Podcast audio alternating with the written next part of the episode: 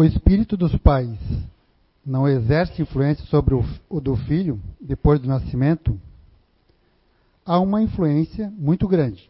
Como dissemos, o espírito deve concorrer para o progresso um dos outros. Muito bem. Os espíritos dos pais têm por uma missão desenvolver o dos seus filhos pela educação. E para ele é uma tarefa. E se nisso falhar, é culpável.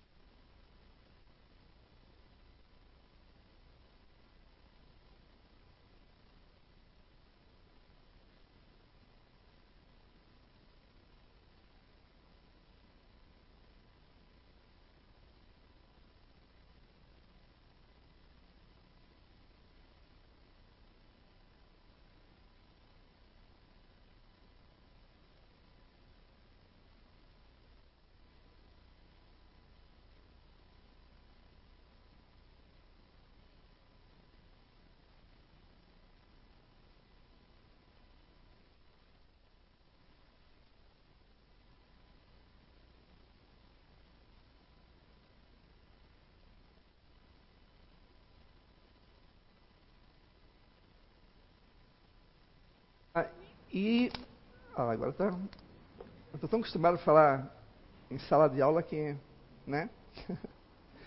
Para mim estava normal. Bom, é, então assim, é uma, é uma fase que muitas vezes a, o, a menina, o menino está passando e nos dias de hoje é diferente da nossa época. Nossa época era um outro momento, uma outro, era um outro contexto, né? mas também tinha os seus percalços também. E é importante que o pai fique acompanhando desde a infância, para que se chegue na adolescência, não tenha tantos problemas. Mas muitas vezes a gente encontra o quê? Casos é, de negligência, casos de pouca, pouca empatia em relação a, ao que o filho está fazendo, o que a filha está fazendo e etc. Tal. Mas vamos lá. Hum. O que é adolescência? Primeira coisa. Né? Aí eu peguei aqui que a adolescência é uma fase importante no processo da consolidação da identidade pessoal. Era isso que nós fazíamos quando éramos adolescentes. Né? Psicossocial e sexual também. É uma fase importante, mas porém, hoje, o que a gente percebe no século XXI é que a gente existem muitos e muitos, muitos adolescentes, parece que a impressão que dá parece que perdidos, sem saber para que lado estão indo, sem saber o, os seus limites, sem saber se o certo ou o errado, ou seja, parece que estão assim soltos, literalmente, no sentido de estão indo, estão indo e conforme a vida vai levando e eles estão indo. Aí a gente começa a olhar uma outra visão, uma visão, digamos, espírita, né? O que está tá acontecendo? Bom, a gente sabe que todos nós somos espíritos, correto? Nós voltamos aqui, estamos novamente reencarnados aqui, estamos vivendo, estamos aprendendo, estamos é, nos coligando com espíritos afins, outros não tanto, na nossa um, chamada família. Você sabe que a família é a primeira escola que a gente tem, né, como aprendizado aqui no planeta Terra. Então, a, a família ela é importante. Porque é dali que a gente vai somar, um, positivamente ou negativamente, as nossas, as nossas, o nosso aprendizado para quando a gente puder chegar na adolescência. E aí, aquela criança que chega ali naquela família, ela tem pai, tem mãe, tem irmãos, tem uma bela casa, pai tem um bom emprego, a mãe também. Mas isso não significa que ela ali, o adolescente, tenha realmente um verdadeiro lar. Por quê? Aí as pessoas dizem, não, mas ela tem tudo. Por que, que ela é rebelde? Por que, que ela é assim? Por que, que, essa, por que, que esse adolescente vive fazendo coisas erradas? O pai e a mãe trabalham, tem uma boa vida, tem uma casa, tem isso. Mas a gente começa perguntar para esse adolescente, começa a conversar com ele, aí a gente vê que existe uma coisa chamada diálogo e que está faltando ali. Falta de diálogo pode gerar uma, mil coisas. E esse adolescente tem tudo: videogame, tem celular, tem isso, tem aquilo, tem o pai, tem a mãe presente, presentes, mas não inteirado com ele. Presentes ali, mas não inteirados com ele. E aí a gente não entende por quê. Aí a gente vai descobrir a falta de diálogo. O diálogo que eu digo, o diálogo que eu estou aqui tentando mostrar para vocês, é a conversa.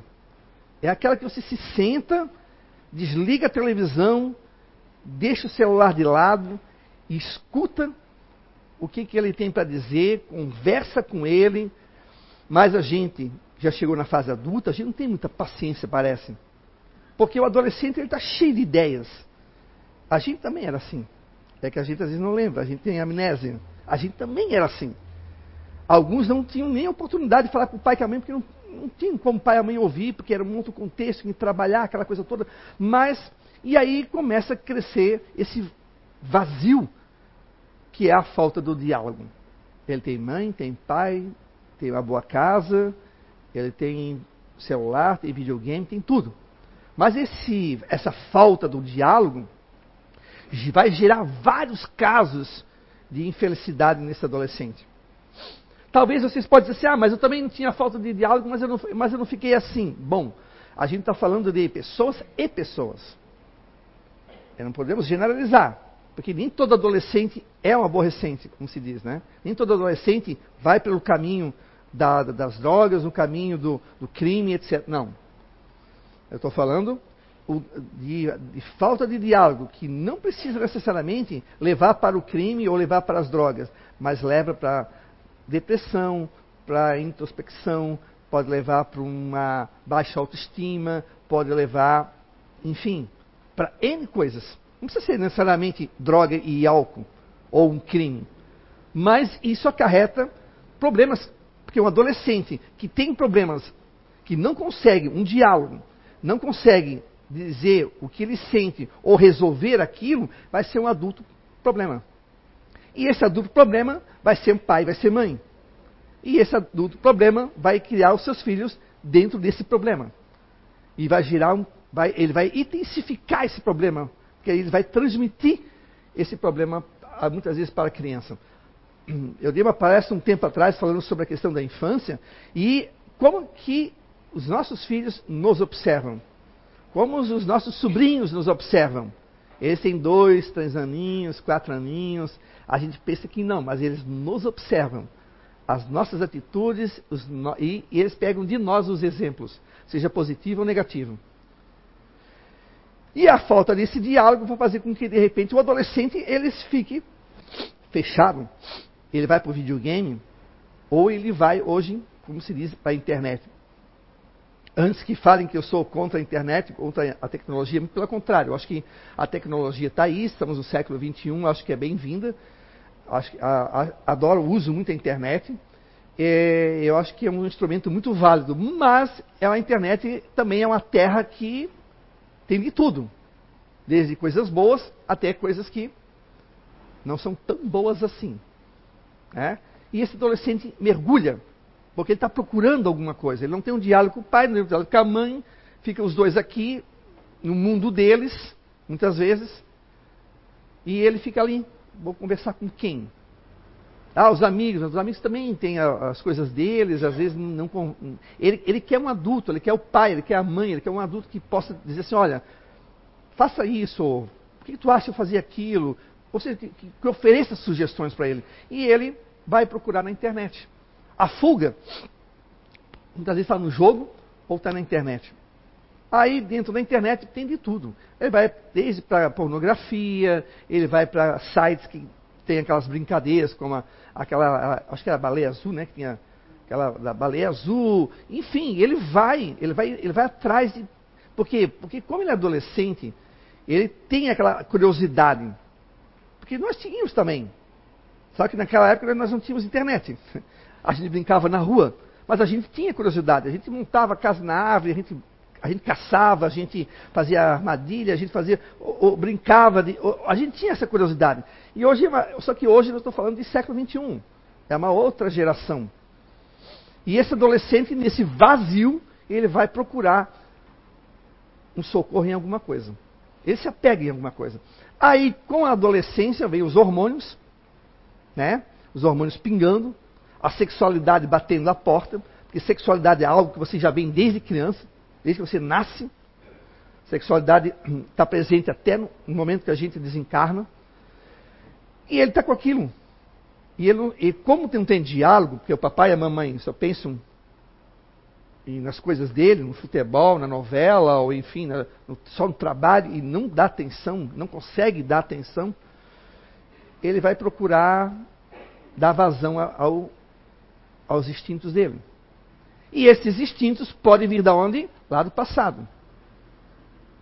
Como não tem o diálogo, não tem ninguém que possa estar tá orientando, conduzindo ele, ele vai procurar se conduzir por isso, pela internet, pelos amigos, e vai indo, vai, vai somando as coisas.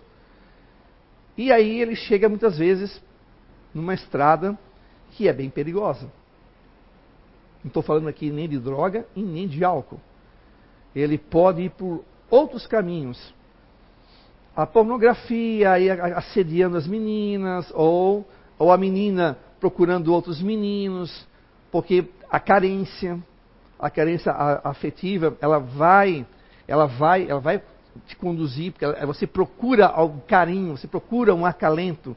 Os meninos também, parece que não, mas os meninos também procuram. Procuram aquilo que falta onde? Em casa. Alguém para conversar, alguém para poder desabafar, alguém para contar as coisas, alguém para rir junto. Ele não tem, ele não tem esse diálogo. Procurando essa, é, hoje ainda dei uma, lida na internet e eu achei um, um olha só onde nós chegamos, o ponto que nós chegamos.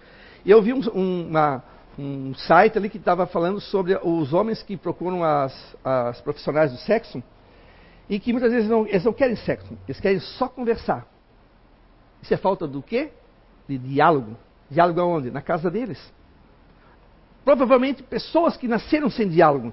Pessoas que de repente estão ali e não encontraram em casa com a mulher. Não estou justificando a traição, tá, gente? Estou falando que como as pessoas, as pessoas precisam do feedback dessa conversa. E aí as, as, as prostitutas, as, as, profissionais do sexo, dizendo que muitas vezes eles só querem desabafar, eles só querem conversar.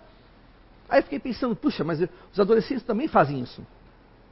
Eles também procuram outras pessoas para desabafar, para conversar. Então o grande problema é o diálogo. Temos diálogo hoje? Nós temos o diálogo hoje? Será que nós temos realmente o diálogo? Eu estou falando de diálogo, não estou falando comunicação. Porque comunicação a gente tem tudo que é tipo. Tem internet, tem o Zap Zap, tem o, o Instagram, tem. Isso aí é comunicação. Eu posso me comunicar com os dois aqui, ó. Mas e o diálogo é isso aqui, ó. Lá, como é que tá? A senhora está tudo bem com a senhora? Tudo certinho? Está mais calminha? Então vamos conversar então. E aí, Agostinho, tudo bem, Agostinho? Isso é diálogo, é conversar é a coisa mais humana, mais próxima. Isso é diálogo. Isso, porque comunicação os adolescentes têm. Eles vivem aqui, ó. É aquele Facebook, né? 7 mil amigos, mas no fundo, no fundo, não tenho ninguém. Estou sozinho. Conversinha no chat do, do, do Facebook, etc., não é diálogo. Ele pode até desabafar, mas não é o diálogo olho a olho. Isso que eu estou falando. É, é, é, esse contato que nós precisamos. Para isso que nós estamos vivendo uma sociedade. Para isso que nós encarnamos. Nós não, senão Deus teria nos colocado em cada um em um planeta sozinho. Se nós não precisássemos de diálogo. Como é que nós iríamos, não é que nós não iríamos aprender, como é que nós vamos conduzir um ao outro, como é que nós vamos ajudar um ao outro, como é que nós vamos desenvolver a, a nossa a, a, nossa caridade, nosso amor, se a gente não tem isso. Então, um adolescente, sozinho, ele vai procurar na internet buscar alguma coisa. E aí, nessas brincadeiras de baleia azul e disso, daquilo, e brincar de se enforcar e né, ficar o tempo ali e depois tirar, e uma dessa comete uma besteira e lá foi-se uma vida. Aí, meu Deus, mas como? Como é que minha filha fez isso? Como é que minha filha fez aquilo? Eu estou dizendo que a culpa é do pai e da mãe. Em alguns momentos pode ser negligência, outras não. Porque também o adolescente ele é influenciado muito pelo meio também. Nós éramos influenciados de outra maneira. Nós aqui, os acima de 30 anos, né? Nós éramos influenciados de uma outra maneira. Hoje, né, eles têm a mídia social, as mídias sociais são várias, são várias, não é? A televisão até perdeu um pouco. Nós éramos mais televisão, mas a televisão já perdeu um pouco disso. É mais outras mídias que eles são influenciáveis. Mas por quê? Pela falta novamente do diálogo, da família, dessa união, desse, desse aconchego, desse. Por quê? Porque são espíritos que estão vindo para nós, tá? Não é nosso. Eu posso ser filho dos dois, mas eu não sou dela e nem dele. Eu sou um espírito que vim aqui por algum motivo me conectar com os dois, por alguma razão, eles me aceitaram, estou vindo como filho deles para algum tipo de resgate, para algum tipo de missão, enfim, para algum tipo de aprendizagem. Então nós somos espíritos que estamos voltando, né? E nós voltamos e temos agora recebendo outros espíritos como filhos, alguns como neto, e cabe a nós, como diz ali o livro dos Espíritos, a responsabilidade de conduzir esse menino, essa menina, um caminho melhor. Não dizendo, vai por esse. Não.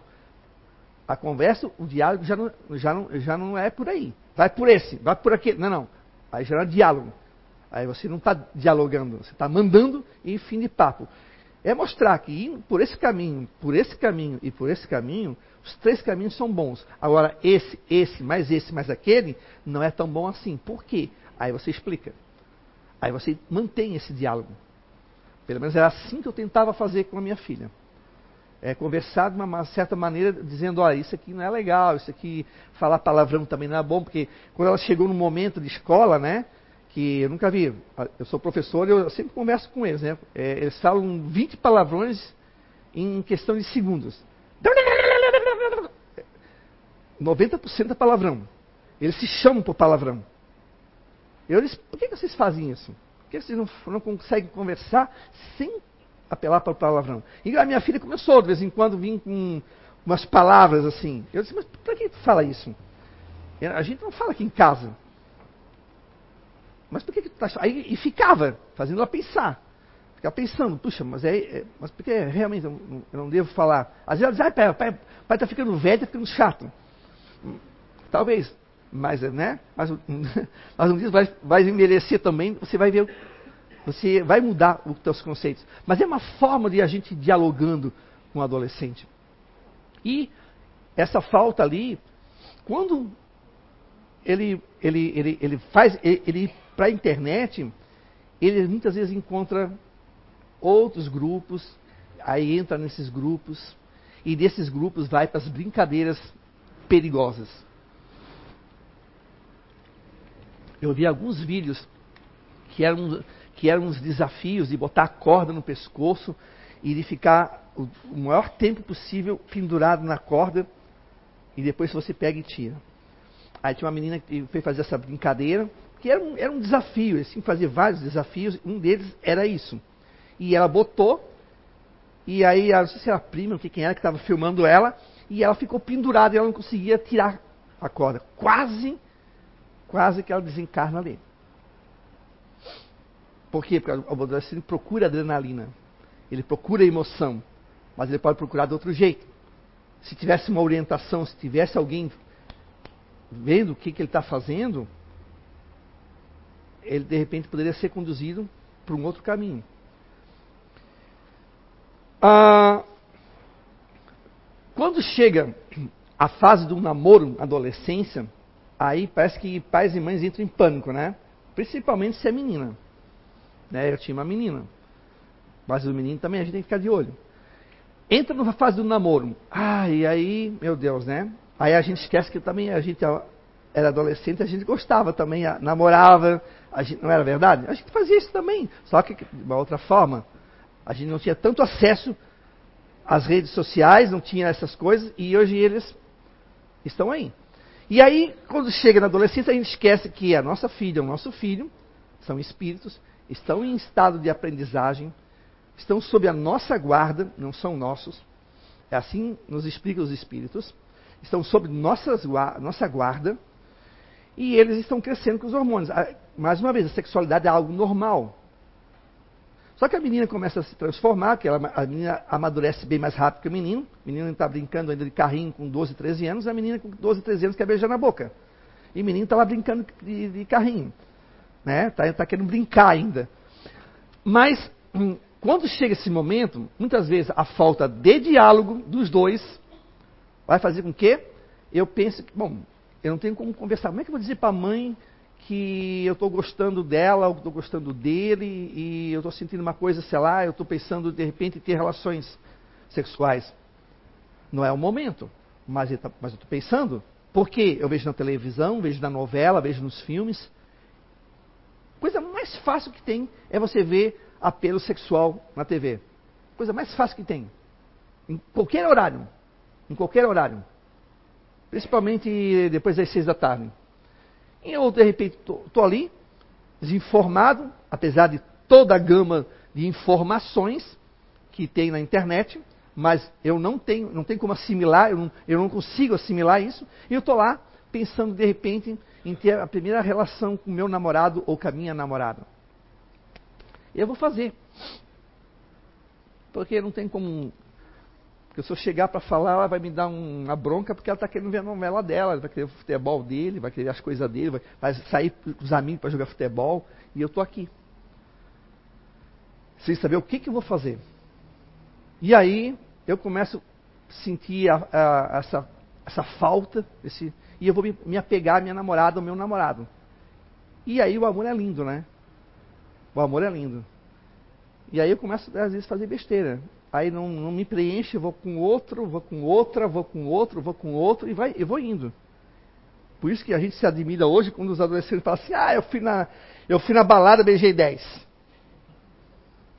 Na minha época não se beijava 10. Imagina, é uma coisa inconcebível, a gente não beijava 10, beijava uma e olha lá.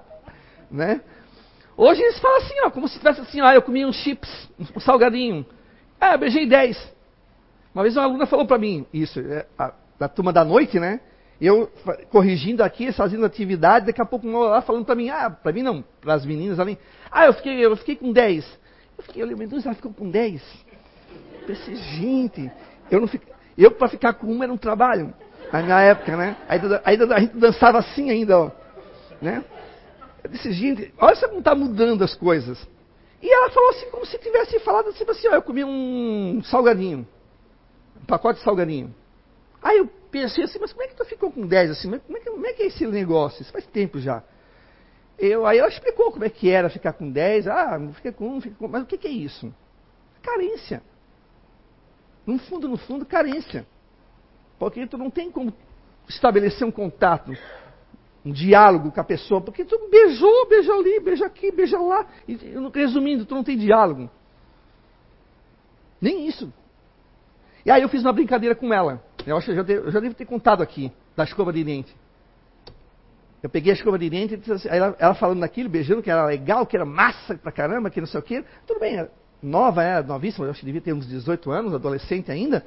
E eu peguei a, escova, a minha escova de dente, tirei da minha pasta e disse, oh, peguei a pasta, botei isso, vai, quer escovar o dente, porque ela estava falando que ela estava com coisa, um dente e tal, não sei o que, também falando do lanche que ela tinha feito no, no recreio.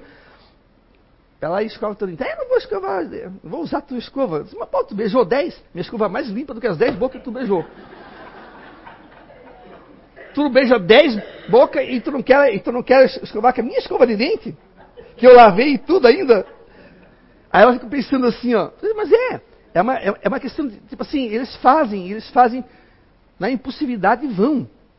Só que depois de beijar 10 homens ou 10 mulheres, que os meninos também beijam, ele fica ainda no vazio. Não teve diálogo, não conversou. A gente, na época, meu Deus, para eu beijar uma menina, a gente tinha que, como se dizia, fazer muito chamequinho, né? Ali, né, conversar, conversar, até que rolar um beijinho. Era tão bom, né? Era difícil. Era. Ah, beijar depois era uma coisa maravilhosa, né? Mas é legal, porque a gente era jovem, todos nós passamos por isso. E hoje eles beijam assim. Então, no final, o que, é que eles encontram? Vazio. No fundo, no fundo, beijaram 10, mas não ficaram com ninguém, e ninguém se curtiu, ninguém teve um diálogo, não se conheceram. Não sei quem era o nome dela, beijei ela, não sei como é, é o nome dela, beijei ela, não sei qual é o nome dela, e assim vai. Vai, volta para casa, a falta do diálogo dos dois continua, eu vou me trancar no meu quarto e vou procurar uma fuga em alguma outra coisa.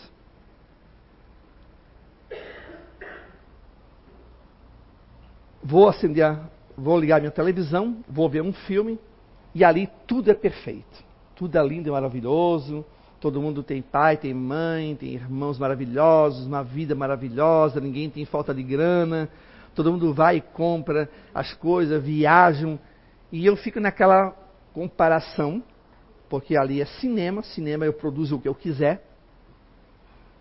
E eu fico me comparando, começa a me dar uma frustração, começa a me dar uma vontade de chorar, começa a me dar uma vontade, puxa, minha vida não é legal. Não é legal. E aí começo a trilhar um caminho muito perigoso. Caminho que hoje eu diria que muitos jovens no mundo estão trilhando, que é o suicídio.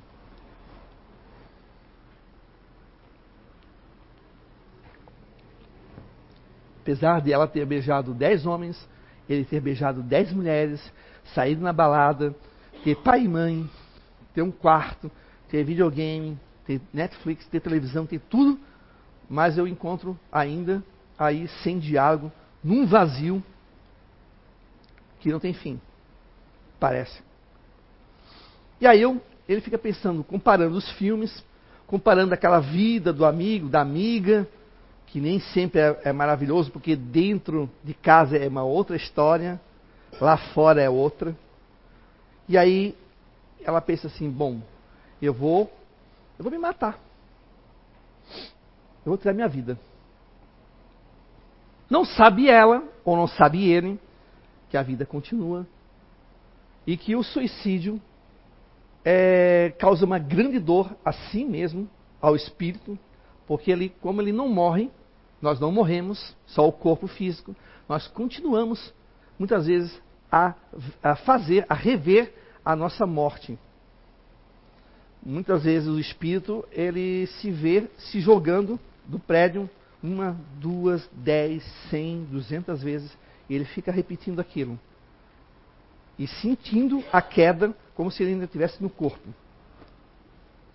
Por, às vezes, uma besteira que só que para ele não é uma besteira. Para ele foi um motivo muito sério que levou ele a cometer isso. Para nós, pra, a gente diz, ah, você, é bom, o cara se matou por uma besteira. Mas para ele não. Para ela não.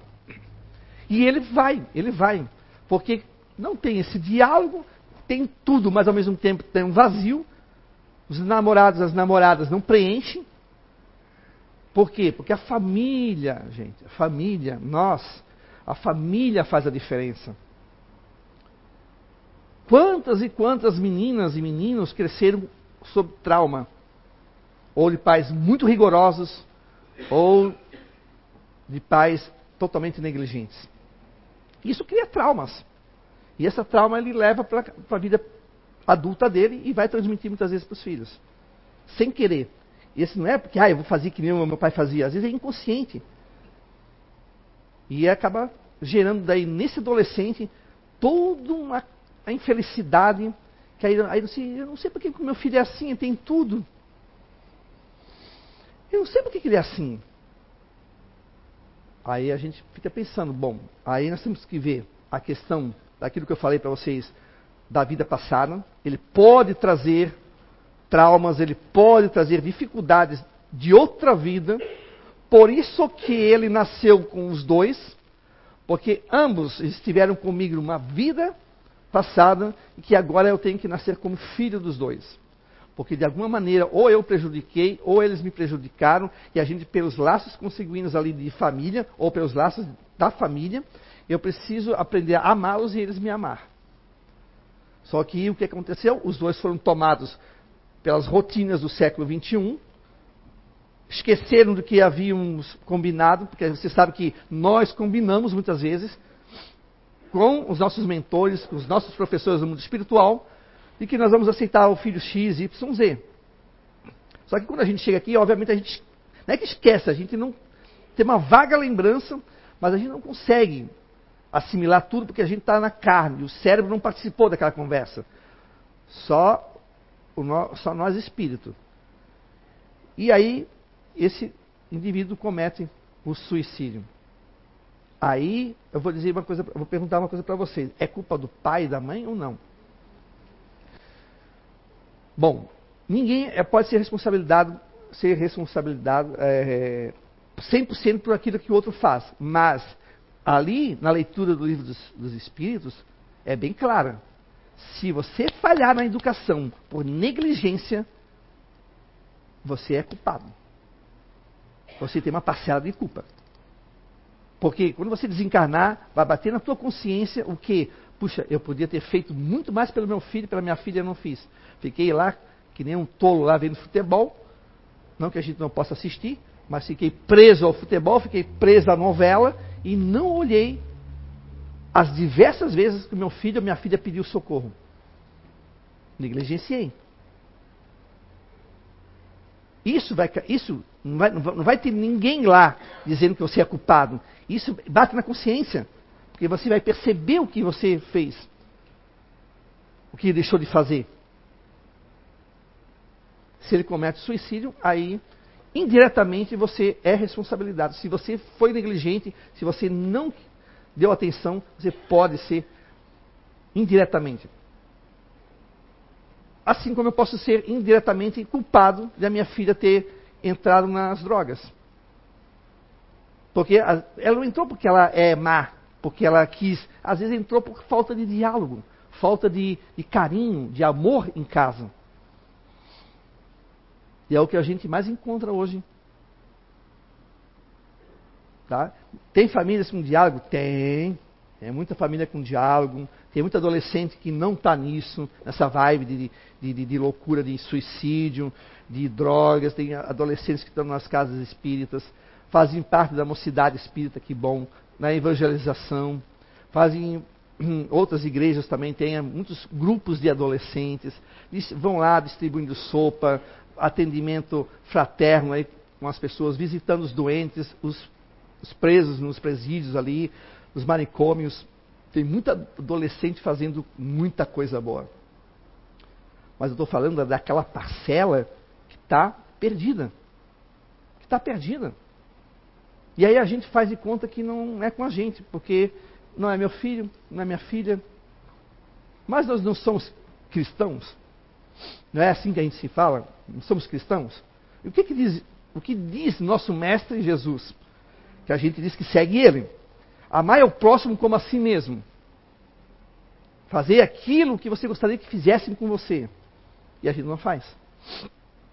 A gente não faz. A primeira coisa que a gente faz é julgar o adolescente infrator. Ah, isso aí é bandido, tem que matar. Tem que botar na cadeia isso aí, isso aí não vale nada, isso não presta. Ou, ou bota a culpa no pai e na mãe, que nem sempre é. Que tem pais aí que se esforçaram, mãe que se esforçou, que fez de tudo, mas o filho trouxe algo lá atrás que não conseguiu domar ele, não conseguiu domar, deu vazão àquilo que ele precisava ter adormecido e foi de encontro ao que, todo, ao que o pai e a mãe ensinaram. Aí, e aí o pai e a mãe, no caso, se eu fizesse isso, o pai e a minha mãe não seriam culpados, porque eles fizeram de tudo por mim. E se eu cometer um suicídio, obviamente, ou matar, ou eles não têm como serem responsabilizados. Eu estou falando daquele, daquela família que não dá bola, que não, né, que não está nem aí. Aí esse adolescente que comete esse tipo de, infração, seja de crime, seja de roubo, é julgado pela, por todos nós. Nós cristãos julgamos assim. Por quê? Porque a televisão mostra a parte mais podre que tem. Eu não assisto esse tipo de. Eu não consigo ficar vendo esse tipo de, de, de, de, de programa a parte mais podre que nós temos do ser humano, coloca isso como uma verdade. E aí nós, pá, vamos lá e, ah, tem que matar isso aí, tem que, tem que diminuir a, a idade penal para 10 anos. Porque o país X, Y faz isso. Resolveu? Lá naquele país não resolveu. Não vai resolver.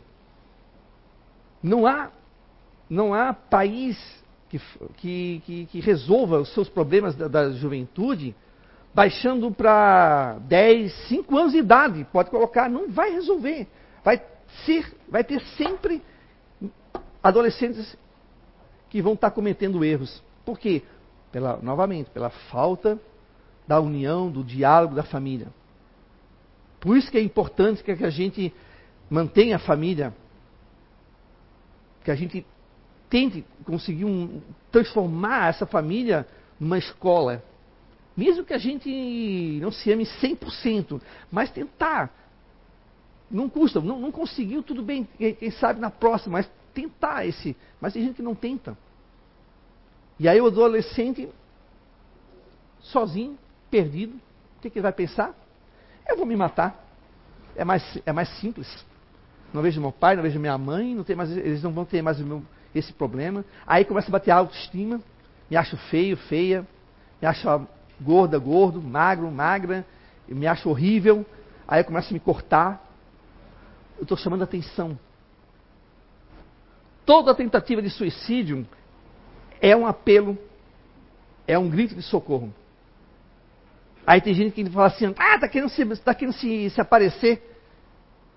Ah, é, você não sabe o que está se passando por trás do quarto dela, entre quatro paredes, o que, que ela está passando. Às vezes o pai e a mãe não precisam nem tocar nela, não precisam nem bater. Mas esse vazio que foi construído desde a infância e foi se consumindo, só quem já passou por isso sabe como é difícil você conviver com, com esse tipo de sentimento.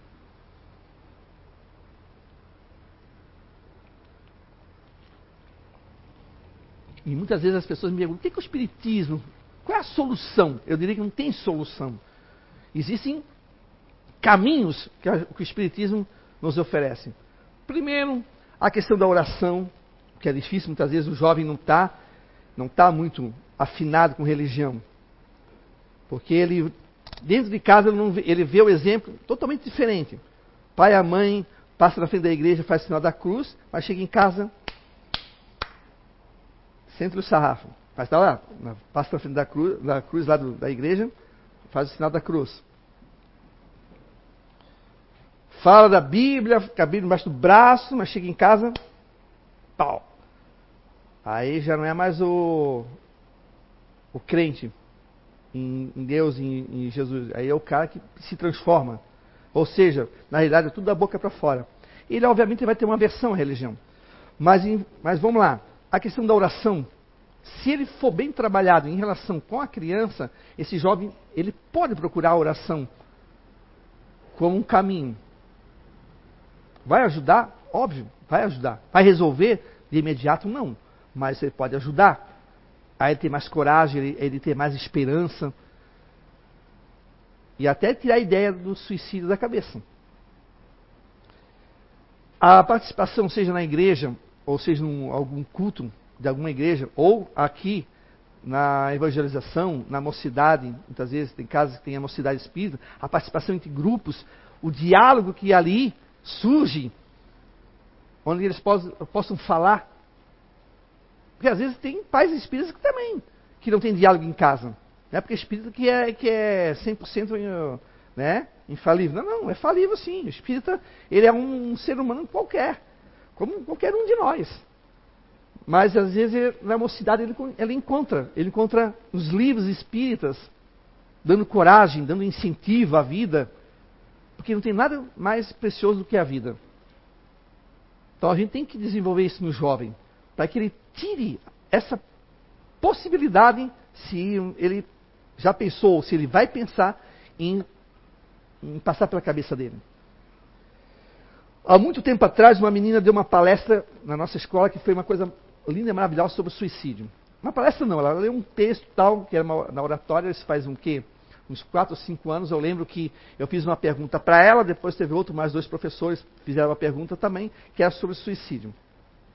E eu achei ela com uma tanta, ela falou com tanta propriedade sobre a, a, o questionamento, a gente questionou ela e tal sobre suicídio, que me veio assim uma, uma leve desconfiança. Eu acho que ela estava na época, acho que no terceiro, no terceirão. Hoje ela deve estar, já fez a universidade e tudo, mas na época ela estava no terceirão. Eu fiquei bem assim, puxa, ela falou tão bem, eu como espírita, né, ouvindo ela falar. Depois, conversando assim entre nós ali, alunos, professores, aí uma menina falou, ela, ela, falou, professor, daquele jeito, porque ela já tentou suicídio. Mas Olha só, uma menina que eu jamais iria dizer que ela já tinha tentado cometer o suicídio. Para mim, ela é uma menina feliz. Nem sempre as pessoas que quando sorriem estão sorrindo verdadeiramente. Às vezes elas estão chorando por dentro. E a gente não sabe. Jamais eu iria passar pela minha cabeça que aquela menina já tinha já tentado o suicídio umas duas vezes. Graças a Deus ela não conseguiu. Mas ela falou com tanta propriedade sobre aquilo, a minha pergunta, a pergunta do outro professor também, que a gente perguntou, que esse ano também, esse ano também teve oratório, teve falar, falar sobre suicídio. Por quê? Porque não se fala sobre isso. Não se fala sobre a questão do, do, do suicídio, da, da, da relações uh, os namorados, a questão da gravidez, a questão da, da, da falta de, de, diálogo com os pais. Não, não, fala isso. A escola muitas vezes é assim: matemática, ciências, português, artes, geografia, e até porque nós, professores, a gente, a gente também, se sair, eles vão dizer que a gente não está dando aula. E que história é essa de você falar sobre sexualidade, sexualidade com os nossos adolescentes? Vão dizer que eu estou querendo já levar para outro caminho. E eles pedem isso são coisas da vida, principalmente suicídio. Vez eu parei de falar sobre a morte. Olha só, na aula de aço eu estava falando sobre um negócio lá e nós acabamos falando sobre morte. Ano, ah, isso foi ano passado. E ficamos duas aulas falando sobre morte. Eles adoraram falar sobre a morte. Porque eles não falam sobre isso. Porque quando vão falar, cala a boca, guria. Vira essa boca para lá, fica falando sobre essas coisas. Tá louco? Não é assim? Bate na parede? E, só que eles precisam falar. E são adolescentes. E eles têm essa necessidade de falar. Então são casos e casos que levam à infelicidade. Mas um que eu diria que é a falta do diálogo, que é o diálogo ele gera amor, carinho, compreensão, compaixão. Porque não tem, não, não tem como ter amor sem, sem ter o diálogo. Posso até não conhecer, tipo, eu gosto tanto da Dona Sandra e do Agostinho, não conheço eles, mas é uma simpatia de espírito. Meu espírito presencia o quê? Ele sente o quê? Afinidade, porque nós somos afins. E eu não sei por que, que eu sinto uma simpatia pelos dois. Mas agora, é esse, essa construção do amor na família, do carinho, da, da, não precisa nem ser família de, de sangue, pode ser família de afinidades. E isso se constrói pelo diálogo. Nosso mundo está conectado e ao mesmo tempo desconectado com nós mesmos. Nós somos conectados com milhões de pessoas, mas ao, ao mesmo tempo nós somos, somos sozinhos. E isso gera casos e casos de infelicidade na adolescência. A baixa autoestima e não quer saber de nada. E o ponto final é o quê? Suicídio. E está aumentando. Esse tempo, um menino aqui da uma escola aqui no Garcia se suicidou. A gente fica assim, meu Deus, cara. E quantos que acabam cometendo suicídio e eles transformam isso em acidente? Mas foi suicídio. E a gente não sabe. Por isso que a gente tem que combater. A gente tem que combater no sentido de instruir, conversar, puxar. Olha o seu adolescente, olha o seu filho, converse com ele, faça com que ele sinta confiança em você. Mas também não, não pode ser assim. Eu vou lá, tá os meus dois filhos aqui, eu converso com eles, faço com que eles contem para mim, mas na primeira vez que ela vai me contar um negócio, eu pá! Aí mesmo que. Aí não adianta. Ele, aí que ela não vai contar mesmo. Então, vou, eu vou contar, minha mãe fica me batendo, me agredindo, me xingando, então não vou contar. A gente tem que cuidar com isso. Não é o caminho. Porque aí você corta o que? O diálogo. Você corta qualquer. Aí ele vai dizer, não vou mais conversar com o pai e com a mãe. É impossível conversar com eles. É difícil? É. Não, não vou dizer aqui que é fácil. É difícil. É difícil. Tá? Eu fui pai, eu sei, é difícil. Tá? Mas você tem que, que ir subindo. Onde é que eu bebia? Na doutrina espírita. No livro dos Espíritos, no livro Evangelho segundo o Espiritismo. Eu ia bebendo por aí. Eu ia puxando. O livro de Chico aqui da casa. Eu ia, eu ia puxando. Pô, ela está falando sobre isso, está falando sobre aquilo, tá, ela está se sentindo assim. Eu tenho que procurar ajudar de alguma maneira. Então, assim, gente, não esqueçam os seus adolescentes, não esqueçam os seus netos. Eles são espíritos, eles estão aqui como nós para aprender, para evoluir. E se a gente der as mãos, a gente vai conseguir construir um mundo melhor. Menos violência, mais paz, mais amor. Né? Eu sei que às vezes as pessoas tomam a, a, posição de juiz para condenar os nossos adolescentes. Eu sei que se, se falar para mim assim, ah, mas se entrar um adolescente e agredir tua família, claro que eu vou me defender. A gente vai sentir um pouco de raiva? Vai. Mas a gente tem que pensar que esse adolescente, por trás, tem todo um histórico, muitas vezes, de negligência, de abandono, de drogas, de álcool, e por aí vai. A infelicidade dele também é o nosso problema.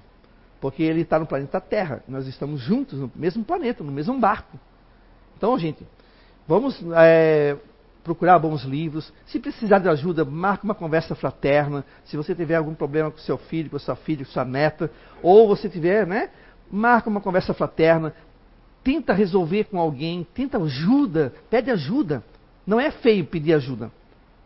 Não é. Mas tenta salvar, de repente, o seu filho, a sua filha, de uma atitude drástica como suicídio. Ah, mas a minha filha vai fazer isso. Será? Pode fazer. Pode fazer. Então vamos né, procurar uma leitura. A biblioteca está aqui para vocês aqui pegar os livros. Ofereçam para o seu filho leituras edificantes. Converse com ele, abrace ele e construa o diálogo. Não tem nada mais importante do que isso. Ok? Então fica a lição para vocês e muito obrigado, uma boa noite para todos.